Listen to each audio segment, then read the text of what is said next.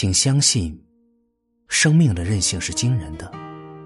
跟自己向上的心去合作，不要放弃对自己的爱护。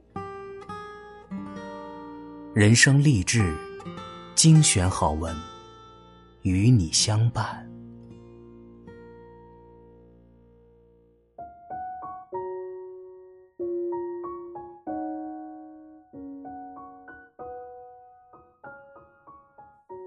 嗨，各位亲爱的小伙伴，我是吴庸。今天想要和大家分享的内容是：别在最美的年纪，辜负了最好的自己。作者：芝麻。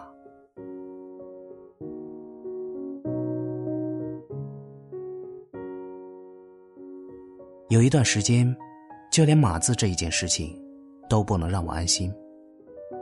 当我写不出稿子的时候。我就埋怨手上的旧电脑，笨笨的，重重的，黑黑的，怎么可能写出好东西？老公不吭声，买了一台白白嫩嫩的新电脑给我。问题又来了，总觉得周围有人来来往往，没法安静下来。我想找一个有情调的咖啡馆，人群不嘈杂，灯光柔和温暖的那种，这样配上我美丽的新电脑。灵感就该妥妥的了。咖啡馆好找，很快我就开启了晚出凌晨归的穿梭模式。可是问题又来了，音乐的声音太大，去的晚了，拐角的那张软沙发就会被别人占上。柜台榨水果的声音尖锐无比，我觉得一切都找不到北。转了一大圈，又回到家中，我把老公孩子赶出家门。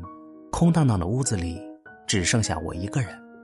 大好时光来了，我终于可以安心写了吧。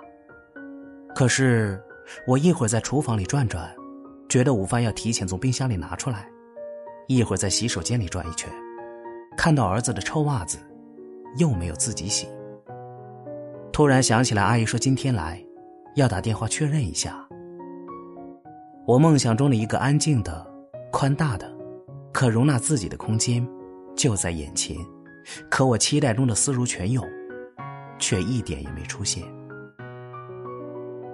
在一次公益活动上，主持人给我们发了一张纸条，要求我们按照顺序填写答案。你现在最想要、最不想要、最担心、最关心的是什么？如果这件事情发生了，那么会怎么样？然后呢？然后层层递进。一共有五个问题。同座的一位男士在一家大型国企工作，斯文有礼，就是看起来不太开心。他对问题的回答是：目前单位内部轮岗，要换工作地方，旧岗位已经干了十五年，得心应手，担心环境变了，到了新岗位无法适应，一旦无法适应，就可能考核不合格，就可能要下岗。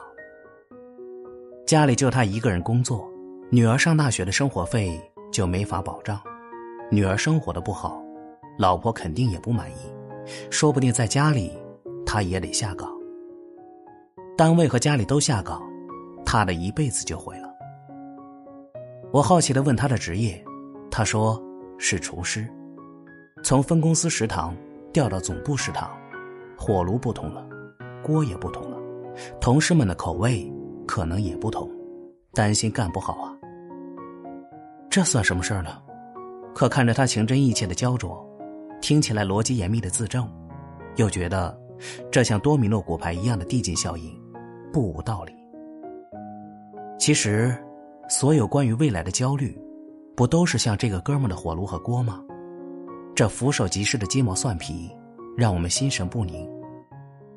可当关于未来的期盼真的到来，兑现为现在，会不会就像我当初的新电脑、有音乐的咖啡馆和一个人呆着的空屋子一样呢？想象中的最好的条件都已具备，但想象中最佳的效应根本没发生。就像那个笑话：小明在菜市场捡了一捆芹菜，仔细一想，有芹菜就要买肉，买了肉就要有厨房，厨房有了。那就必须要个媳妇儿来做，有个媳妇儿，就肯定有丈母娘。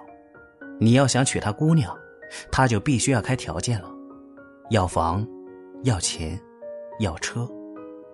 仔细想想，赶紧把芹菜扔了。哎呀，太吓人了！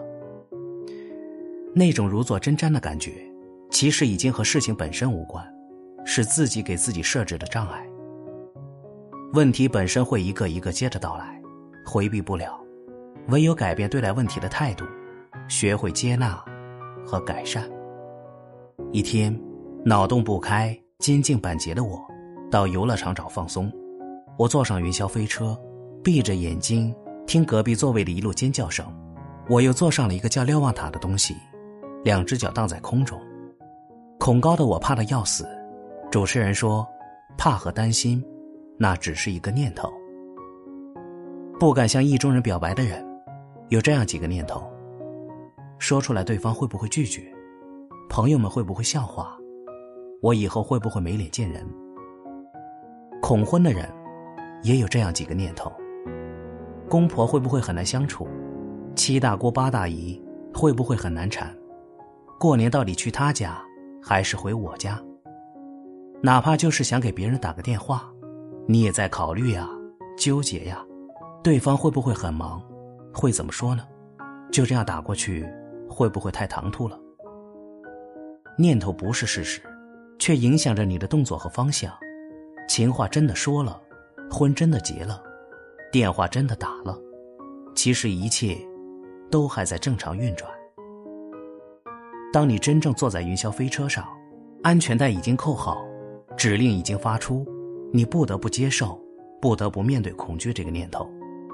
戳穿这个念头，你和事实的真相终于见面，才发现其实没那么可怕，可能还会给你惊喜。已经来的不过如此，没有来的不必害怕。人无远虑，必有近忧是对的，但人常远虑，就时有近忧。你甚至过不好每一个现在。你更应该考虑的，就是如何活在当下，别给自己设限。你可以尽情享受每一个现在。如果你懂了这个道理，那么接下来要做的，就是好好实践吧。